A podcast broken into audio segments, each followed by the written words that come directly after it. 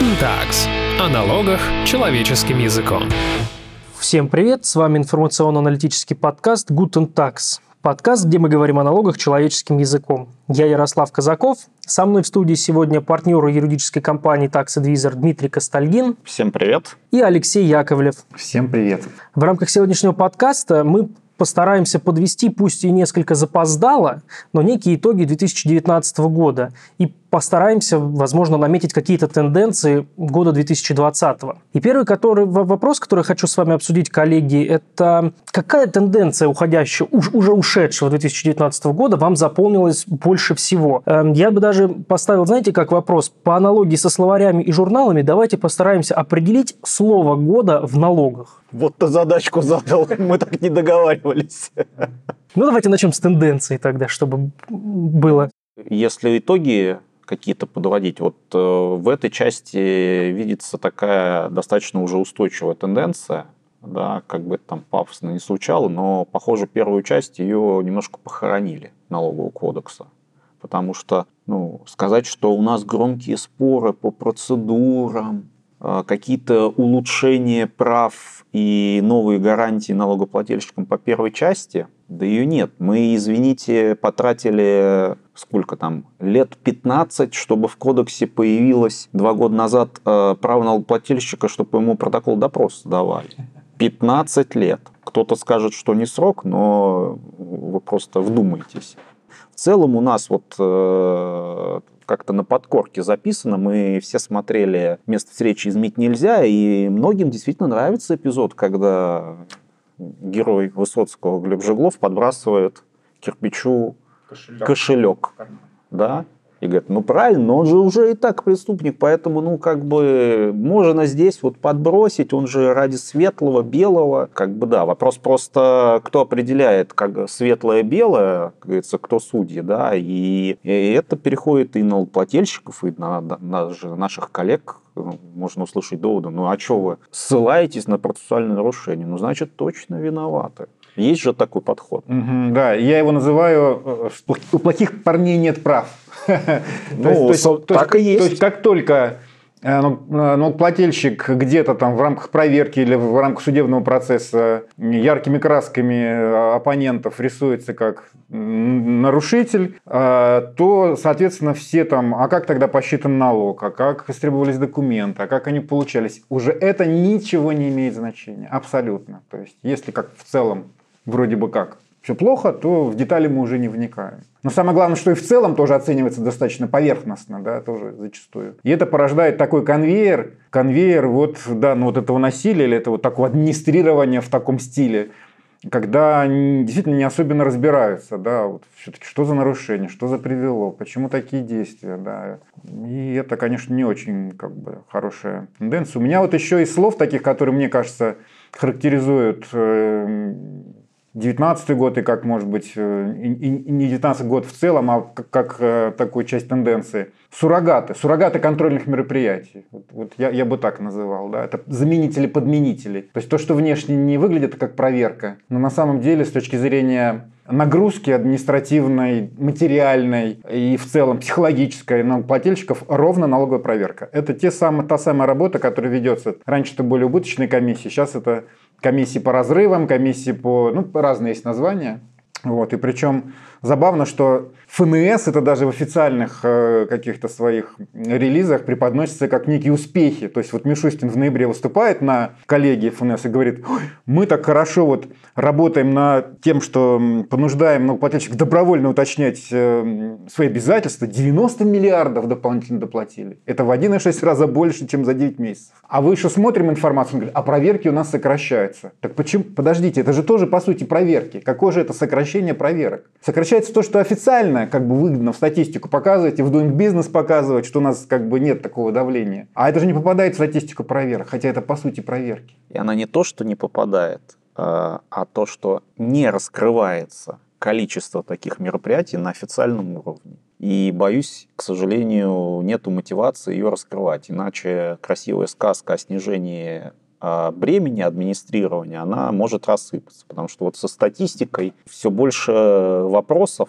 особенно с цифрами, потому что, ну, понятно, что контрольное ведомство она может выдавать э, какие-то цифры, это безусловно, но все-таки нужно еще как-то пытаться, наверное, оценивать, насколько эти цифры корректны, да, и какой-то должен быть еще механизм. Иначе э, мы получаем какие-то интересные э, сюжеты, да, если мы уж про статистику заговорили. То есть э, мы вот, э, готовясь, взяли да посмотрели так называемые открытые данные по уплате налогов. Э, посмотрели статистику по НДС, которая очень растет за счет эффективного администрирования. И смотрим, а сколько в среднем платит НДС в бюджет один налогоплательщик НДС. А, причем смотрим не средняя арифметическая, такая вообще непонятная все-таки величина, а смотрим так называемую медиану. Вот взяли мы всех налогоплательщиков НДС и разделили, так сказать, на две группы, где вот та линия проходит, которая делит пополам налогоплательщиков, да, та сумма, так называемая медиана, как статистики говорят. И выясняется, что медиана ноль. Что это значит? Половина налогоплательщиков НДС не уплатила ни рубля. По крайней мере, по статистике за 17-18 год. У нас нет статистики за 19 она выйдет к концу 2020 года. Это тоже достаточно интересно, что она появляется там через 8-9 месяцев. Но, тем не менее, возникает вопрос, как, как, как это происходит. То есть одни платят, другие возмещают. И балансируется в итоге. В итоге баланс. В итоге баланс. Ну, понятно, что э, нужны детали, но э, тоже такой э, срез нашего времени, что эти данные выложены, но я вот лично не видел, кто конкретно покопался с точки зрения поставил такого, вопрос. поставил вопрос, покопался, поинтересовался, почему вот такое распределение между налогоплательщиками и так далее, и так далее. Это вот, собственно, вопросы там статистики. Или другой пример, который мы буквально вот тоже неожиданно, да, нашли. И, как говорится, такой небольшой анонс мы, наверное, сделаем в нашем блоге отдельную заметку на это, безусловно. Но есть споры, где налоговый орган проигрывает 100% дел. Эта новость звучит э, как из области фантастика на втором этаже. И действительно такие споры есть. Э, почти тысячу споров вот э, мы с коллегами, получается, нашли. И они касаются как раз той категории налогоплательщиков, которым оказывается из телевизора, по крайней мере, как следует, максимальная поддержка, малый бизнес. Речь про то, что как платить страховые взносы индивидуальным предпринимателям. Вот этот 1% от выручки или от прибыли, если они применяют прощенную систему и используют объект обложения дохода минус расходы. Уже есть Конституционный суд, два верховных суда, которые говорят, да, если выбрал доходы минус расходы, платишь 1% от прибыли, не от выручки. Служба игнорирует, тысяча споров, почти 100% проиграно. Зачем это делается? Вот вопрос. Э, чтобы что? Чтобы занять мощности какие-то, да? Ну, вопрос опять же. И вот это опять некая тенденция. То есть протаранить нет, мы все равно считаем, что вы не правы, все равно будем... И доходят до кассации. То есть не то, что там проиграли первую инстанцию, ну ладно, черт с вами, отстали. Нет, мы будем тянуть все три инстанции. Спасибо юристов без работы, конечно, не оставляют. Это, наверное, низкий поклон от тех юристов, которые защищают вот э, по таким делам, да. Но опять же, для чего это? Да, очень, э, с одной стороны, удивительная, а с другой стороны, наверное, характерная тенденция, к сожалению, да, потому что удивительно, потому что, с одной стороны, и ФНС, и Минфин же официально уже давным-давно заявляли, что мы ориентируемся на судебную практику, и поэтому, если есть отрицательные прецеденты, то мы их тоже учитываем. И с другой стороны, ну, уже масса примеров есть уже в такой относительно недавней истории, когда при наличии практики в пользу налогоплательщиков все равно налогоорганы продолжали доначислять, продолжали биться в судах. Ну вот у меня там вспоминаются дела по парашютам, по выплатам в связи с досрочным расторжением трудовых контрактов. Были разъяснения Минфина, уже позиция Верховного суда. И тем не менее продолжались доначисления, продолжались э, споры. Это, к сожалению, характеризует отношение, мне кажется, налоговых органов к судам. То есть, когда суды в пользу налоговых органов выносят решение, прекрасно, эти прецеденты на флаг и в работу. Как только нет, и с этим не согласны кто-то там, да, вот есть какое-то внутреннее согласие новых органов, все, бьемся до победного. Бьемся до победного. Ну, может быть, не знаю, кто-то не пойдет судиться из налогоплательщиков, не знаю, на что расчет, но характеризует вот действительно отношения. И показывает, кто главный правоприменитель на самом деле у нас. да, вот при, таком раскладе, кто у нас по налоговым а, спорам, по налоговым правоотношениям. Ну, э, вот, Леша, ты хорошо так переклинул мостик, да, на то, что получается, несмотря на то, что Верховный суд действительно выпускают вполне качественные судебные акты, верхнеуровневые объяснения там, принципов, подходов таких вот концептуальных э, к порядку налогообложения, тем не менее он глобально, получается, на тенденции в нижестоящих судах не влияет. И таких примеров вот действительно много. Абсолютно известный пример с парашютами, когда там чуть ли не пять, по-моему, определений. А, да, Верховный суд э, разбирал это все. И смотрим сейчас же опять тоже классно написанные вполне для определенных кейсов лесозавода. Вот мы специально собирали практику. Да суды просто вместе с подачей налоговых органов.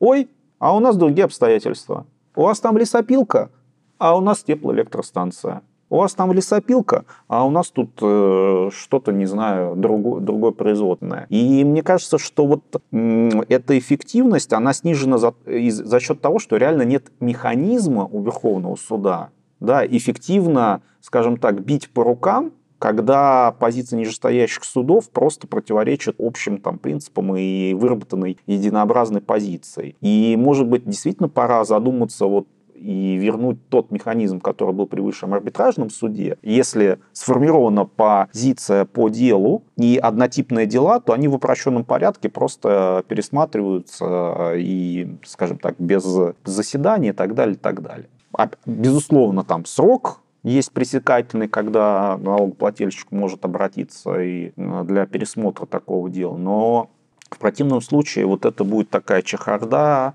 То есть, с одной стороны, ура, ура, классное определение, смотришь право применения и, как говорится, слеза. Это одна история, когда после того, как в Конституционном суде был один вопрос разрешен, и налогоплательщик возобновляет производство в суде первой инстанции в связи с тем, что вот по его спору Конституционный суд высказал позицию и фраза э, судьи арбитражного судьи в первой инстанции. Ой, ну не знаю, что там ваш, ваш Конституционный суд, в общем-то, значит, решил. Я сейчас сама тут посмотрю, значит, как, как, как действовать. Ваш Конституционный суд. Но вообще он наш общий, мне кажется, все-таки. И Верховный суд тоже наш. Говорится, КС наш. Да. Guten Tags. Коллеги, а, мы поговорили про тенденции, а давайте теперь определим, на ваш взгляд, субъективный, самый важный кейс прошлого года, 2019. Потому что много кто из коллег в Фейсбуке, журналы, всевозможные печатные издания, они подводили свои определенные итоги, тоже голосовалки, эм, выбирали кейс, и в основном побеждали, скажем так, самые медийные да, э, кейсы в этих голосованиях. То есть, может быть, эм, на ваш взгляд, есть какие-то кейсы, которые широкой публикой не были оценены, но при этом они имеют имеют большое значение для бизнеса. Я бы так сказал, действительно есть такие как бы топовые во многих э, ну, таких условно рейтингах дела, там Лесозавод 25, там Анексим. Э, ну, я бы, наверное, было несколько дел действительно интересных, не все они попали, вот, попадают в эти топы. Я бы выделил, наверное, дело КРК в Верховном суде, КРК Фарма. Оно тоже звучало, но мне кажется, оно не занимает вот эти топовые места вот в этих во всех рейтингах. Оно, с одной стороны, характеризует тоже одной из тенденций, что мне кажется, что тема бонусов НДС, бонусов премии НДС давным-давно решена и внесены изменения в закон. И на самом деле получается, что она вообще не решена, и к ней регулярно значит, у нас возвращаются налогоорганы с вопросом все-таки у получателя этого бонуса и премии, у приобретателя товара, возникает ли обязанность входящие вычеты корректировать или нет. Это с одной стороны. С другой стороны, в этом деле, мне кажется, очень интересный прозвучал тезис, что если налогоплательщик своей, своей деятельности руководствовался письмом ФНС, не разъяснением Минфина, а письмом ФНС, которая говорила, что да, поменялся закон в 2013 году. Закон сказал, что надо смотреть текст договора. Если волеизъявление четко сторон, что бонус меняет цену товара, тогда действительно она меняется и корректируется вычет. Но и по старым периодам ФНС предлагала руководствоваться таким же подходом. А линейная инспекция все-таки попыталась как-то трактовать по-своему эту ситуацию – но плательщик э, в судах говорил, есть вот это разъяснение, мы на него смотрели. И Верховный суд очень хорошо, мне кажется, сказал, что все-таки вот есть добросовестное, скажем так, ожидание налогоплательщика, правомерное ожидание, да, что если такое письмо издано, он им руководствуется, то к нему не должно быть вопросов. Это впервые, мне кажется, так хорошо прозвучало именно в отношении письма ФНС. Потому что у нас были ситуации, когда для предпринимателей результаты камеральных проверок тоже признавался Верховным судом, что формирует правомерное ожидание, когда потом на выездных, э, значит, к нему какие-то претензии и там квалифицирует по-иному его сделки. Теперь это прозвучало в отношении письма, и это, мне кажется, хороший момент, потому что действительно еще один такой пример нигилизма или, не знаю, отрицания вот, да, вот, такой самостоятельности инспекции на местах – это отказ от того, что сказал вышестоящий орган. Да. А, а мы вот решаем. Мы руководствуемся законом иногда. Это, ну, мне э, кажется, один из важнейших принципов контроля, который, к сожалению, у нас не выполняется, да, и Верховный суд э, настраивает, что действительно там, юридически заумно мы говорим, это правильное ожидание и так далее, и так далее. Но на самом деле это просто некая определенность для предпринимателя. Очень странно, когда тебе э, один э, вышестоящий орган говорит, что надо действовать так, а исполнитель говорит, а, я знаете, там наверху ни черта не соображают, я буду действовать так. Возможно, бывают такие ситуации но это не должно влиять на налогоплательщика. Я в этой связи э, вспомнил э, занятный разговор с одним э, коллегой, который руководит одним налоговым департаментом, налогоплательщики, он мне рассказал следующее. Говорит, слушай, а знаешь, мы тут поработали с налоговой службой Ее Величества, Мне так понравилось. Хотя, если почитаете про службу Ее Величества, достаточно много критических отзывов. Но на что он обратил внимание, что мне запомнилось. Говорит, понимаешь, у них может быть правильная позиция, неправильная позиция в гайдах, но она открыта, везде расписана, и они от нее не отходят. То есть не может быть у тебя такой ситуации, хотя, возможно, понятно, что какие-то эксцессы бывают, но общий концепт, что если мы сказали так, значит мы и будем действовать так же. Если мы сказали, мы вас предупредили, вот такие сделки мы будем проверять и, как говорится, мочить, будьте готовы. Если сказали, что нет, и его больше всего удивило, что они запрашивали там определенный рулинг, и в рулинге была ссылка на интервью главы службы, где сказали, вот видите, он в интервью сказал, что это вот так, не разъяснение, просто интервью. И вот этот принцип, как бы, действительно, да, мы будем действовать открыто, действуем вот так. А у нас получается из-под тишка, из-за угла. А, ну было письмо, ну мы передумали, а оно вообще про другой период, а оно не про ваши обстоятельства, а оно вообще, ну вот какое-то, и знаете, мы его и не видели. И вот это, наверное, тоже некая тенденция, что на самом деле ты смотришь некоторые споры, что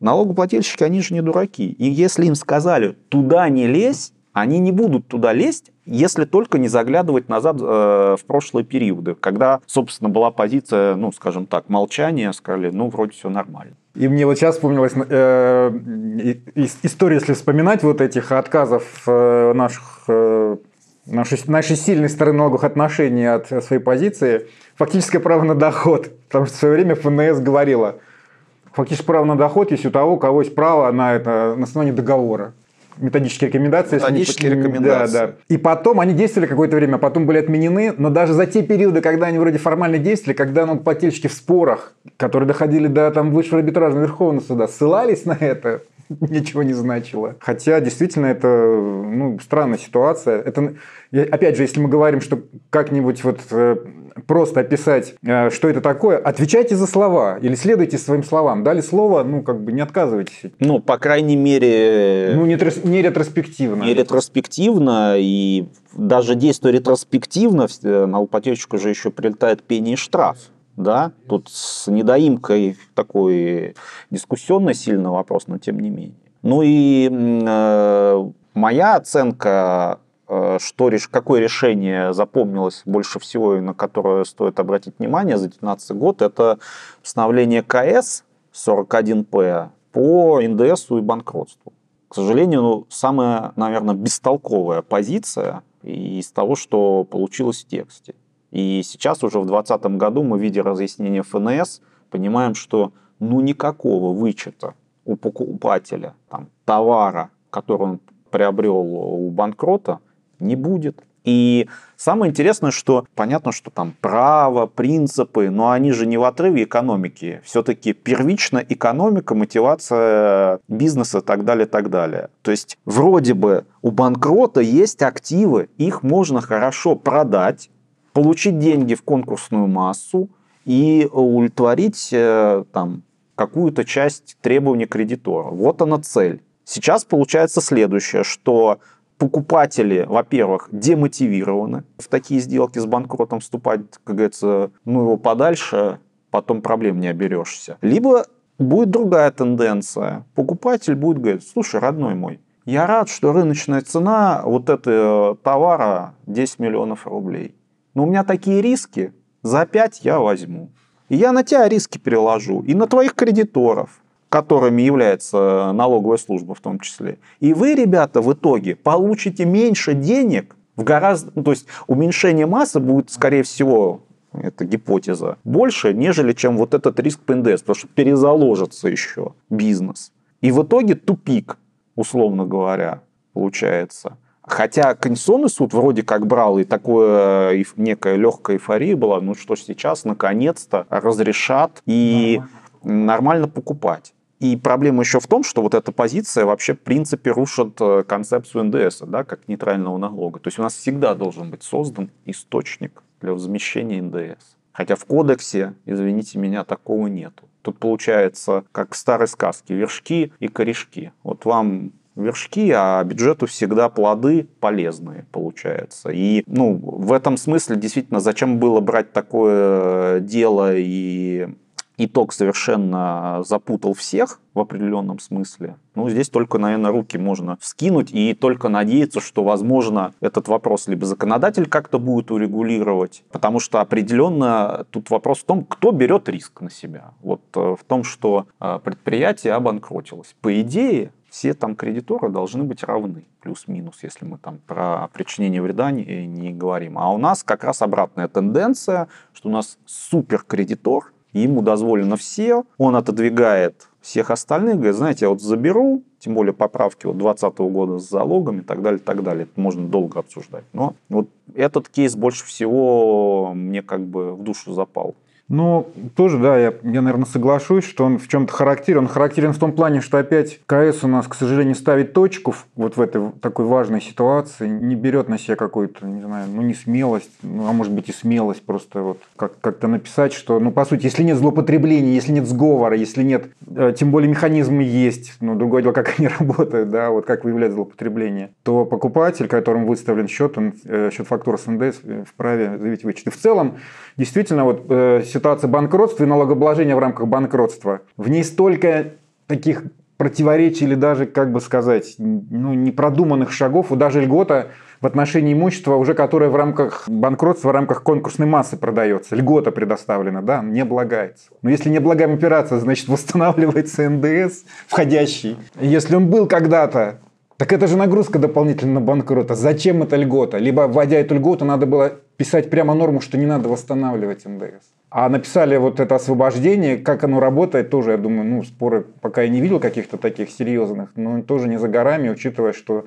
это такая очередная вот противоречивая конструкция, как-то не очень корректно внесенная, непродуманная. явно она не будет работать тоже ну, хорошо. Guten Tags. Коллеги, давайте теперь перейдем от прошлого к будущему. Что нам в 2020 году ждать? Э, ну, нам, в смысле, и бизнесу, и консультантам, э, и какие, может быть, нашим слушателям советы вы можете дать? Да, ну хочу сказать, что, конечно, говорим про итоги года и про перспективы, но новости января, конечно же, наверное, главное, и не можем пройти мимо их, да, вот у нас глава ФНС стал главой правительства, у нас смена достаточно существенного руководства, и поэтому, конечно, сейчас все в ожидании, какая же будет вот действительно политика в рамках налогового контроля. Вот. Но Наверное, вот поскольку мы так, может быть, немножко мрачную картину про 2019 год нарисовали, хочется в позитивном ключе и вообще в позитивном ключе смотреть на будущее. Вот, э, хочется надеяться, что действительно как-то немножко вот этот такой прессинг иногда не всегда все-таки в правовом, находясь в правовом поле, ну, немножко все-таки будет как-то упорядочен. Вот, мне кажется, налогоплательщикам и, там, и нам, как их представителям, ну, просто не остается ничего, кроме как более, скажем так, ну, понимать ситуацию, да, более четко, более, скажем так, серьезно, может, как-то готовить позиции, доказательственную базу с учетом, ну, того, что есть, мне кажется, так. Ну, я бы еще здесь э, сказал, что несмотря на меняющийся ландшафт сильно, и о нем дав давно говорят э, в налоговой сфере, достаточно все равно у бизнеса есть определенные пробелы или какой-то безалаберный такой подход тоже видим со своей стороны с точки зрения отношения к налоговому контролю. Не в смысле, что они пускаются во все тяжкие, а что до сих пор э, там, проверка назначена, уже акт, уже решение. Ничего налогоплательщик с точки зрения защиты в этот период полтора-два года не делал. И приходит к юристам с решением уже вынесенным и говорит, ну помогите.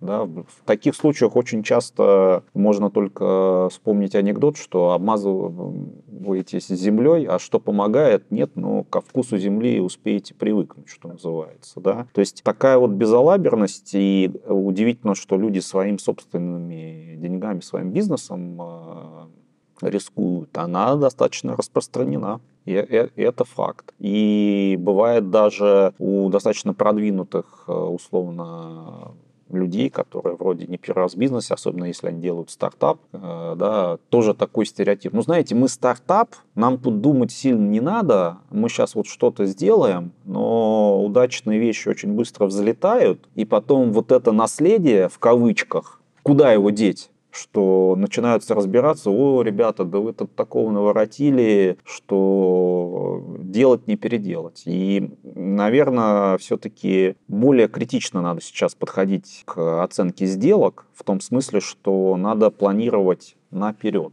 да, и тестировать, а что будет, если зададут вопросы по поводу таких сделок, потому что бизнес быстрее развивает, чем законодательство, появляются новые формы каких-то финмоделей, э, продуктов, особенно если мы говорим сейчас там про интернет и всеобщую цифровизацию. Да. Ну и в целом, да, вот э, Алексей прав, большие изменения произошли, пока неизвестно, какие будут действия дальнейшие. То есть, безусловно, хочется стать, э, ну, не только стать, но и быть оптимистом, да, иначе вообще хочется тогда накрыться простыней и ползти, понятно, в каком направлении. Но мне кажется, надо смотреть за делами, потому что все-таки основное, вот мое личное убеждение, это вопрос там не норм, не правил, а мотивация. Если мотивация исключительно на сбор налогов, то кто бы что ни говорил, будет, скажем так, сценарий силового подхода. Если мотивация на то, что нужно расти бизнес, нужно, чтобы у нас количество плательщиков увеличивалось, платящих, не чтобы медиана уплаты НДС была ноль, но хотя бы она от нуля как-то оттолкнуться смогла в силу того, что бизнес вырос, а не в силу опять, что, э, так сказать, э, что-то где-то подкрутили. Это тяжело, это надо работать, но тем не менее. И да, вот если спрос будут мотивировать, то то это будет здорово. Да, просто интересно, действительно, что глава ФНС, бывший уже, да, когда там на, на протяжении последних там трех-четырех, даже может, больше лет, президенту докладывал по итогам там года, как, как там поступление, на фоне того, что экономика почти не растет, рост поступлений там 10-15%. Хотелось бы наоборот, чтобы было, честно говоря, чтобы экономика росла, там, ну не 10-15, но просто при таких цифрах видно, что рост поступлений – это результат администрирования, это результат проверок, контрольной работы. Ну, действительно, будем надеяться, что следующий доклад будет в русле, что появилось несколько тысяч налогоплательщиков, платящих налоги самостоятельно в хорошем смысле, что ВВП у нас вырос, и в целом, может быть, какое-то снижение бремени э, будет, да, потому что та тема, которая в конце 2019 года появилась в части НДФЛ, и действительно это правильная идея с точки зрения освобождения прожиточного минимума, оказалась сразу под ковер, замели ее и сразу про нее забыли. Это, наверное, важный вопрос. Ну и там много в целом, наверное, может, гипотетических изменений, о которых тоже можно отдельно серьезный разговор. В том плане, что, с одной стороны, раз такое у нас красивое и качественное администрирование, мы видим каждый рубль, то вдруг вернуться к старому вопросу, да, а зачем нам вообще НДС? Может быть, ну его ведем налог с продаж, и действительно это будет стимулировать спрос, потому что если у тебя хороший спрос, у тебя будут хорошие сборы налогов. И вроде как это в одном направлении будет и бизнес, и налоговая служба. Вот. Хочется надеяться, что в этом прекрасном времени удастся пожить и нам. И вам, наши слушатели, дорогие. Да. Коллеги, спасибо большое за обсуждение. С вами был информационно-аналитический подкаст Guten Tax. Подписывайтесь на нас на любых площадках, на которых вы слушаете подкасты. Слушайте нас на Vimeo и YouTube. До новых встреч! Пока. Всем хорошего всего.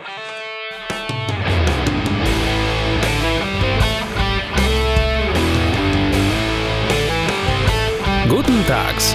О налогах человеческим языком.